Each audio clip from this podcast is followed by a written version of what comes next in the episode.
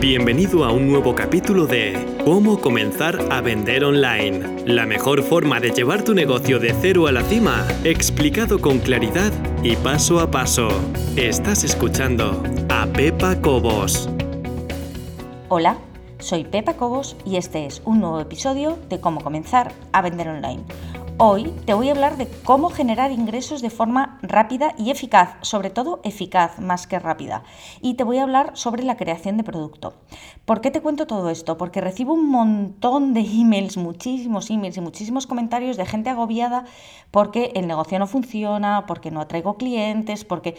Pero al final el último mal del que todos nos quejamos es de que no vendemos lo suficiente. Pero para vender, primero hay que tener algo que vender. Esto es cuestión de sentido común que a veces se nos olvida constantemente. Y es, yo creo que lo primero que tenemos que tener en cuenta. Yo soy de la teoría de que montar un negocio online no es en absoluto diferente a crear cualquier otra cosa en la vida.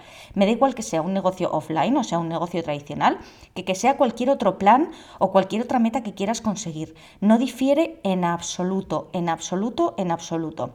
Al final lo que tienes que hacer es pensar las cosas con criterio y con cabeza, que a veces es lo más complicado, te diré, y luego ponerte en marcha.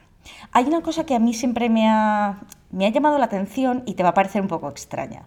No sé si alguna vez te has descubierto con pensamientos malos, es decir, yo qué sé, ojalá se le caiga una teja en la cabeza a fulanito, o se pegue un resbalón y deje ya de, darme por saco y quiero que me deje en paz.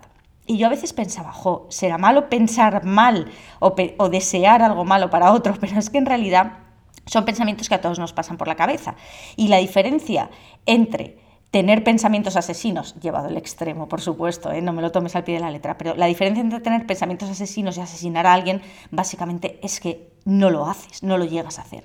Y esto es exactamente lo mismo.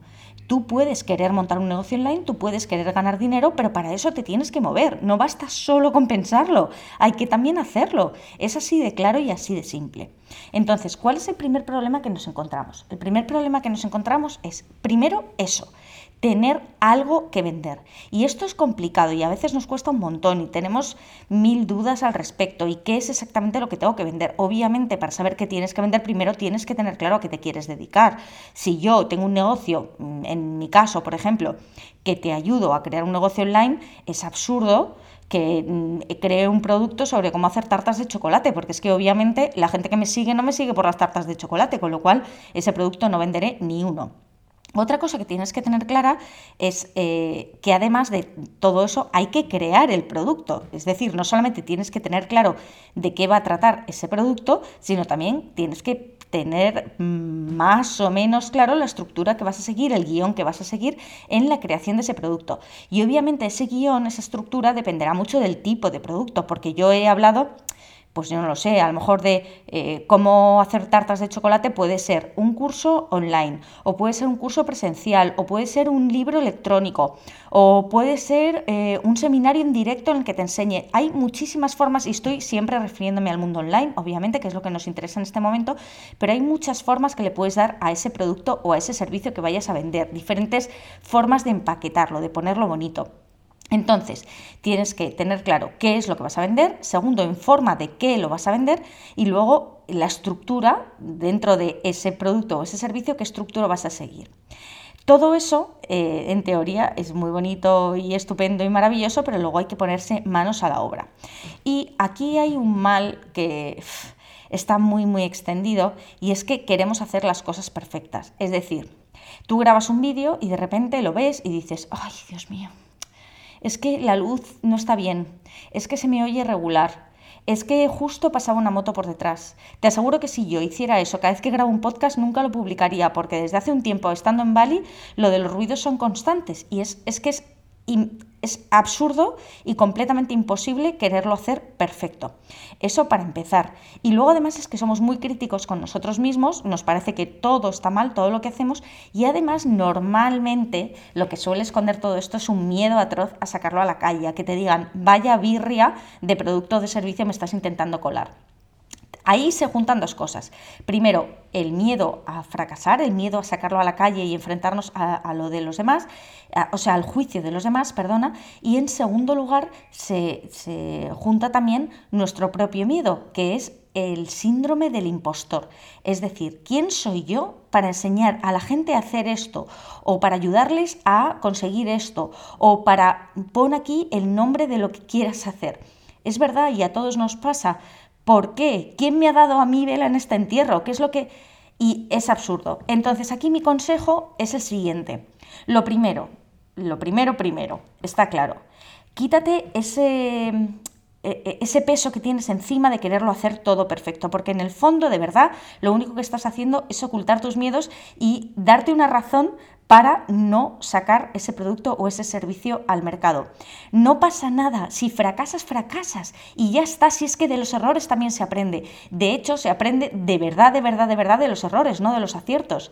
Em, es así, es así y lo, tengo, y lo tengo clarísimo. Mira, si yo ahora me pusiera a escuchar todo lo que he grabado en este capítulo del podcast, probablemente, llegado a la parte del asesino, diría, Dios mío, ¿cómo voy a hablar yo aquí de asesino y de que es que lo van a escuchar y van a pensar que estoy como una regadera. Y a lo mejor es verdad, y a lo mejor lo escuchas y piensas que estoy como una regadera, pero ¿y qué? ¿Cuál es el problema? Si es que no pasa nada, que no hay uno apuntando en la puerta con una libretita quién entra, quién sale, quién falla y quién no.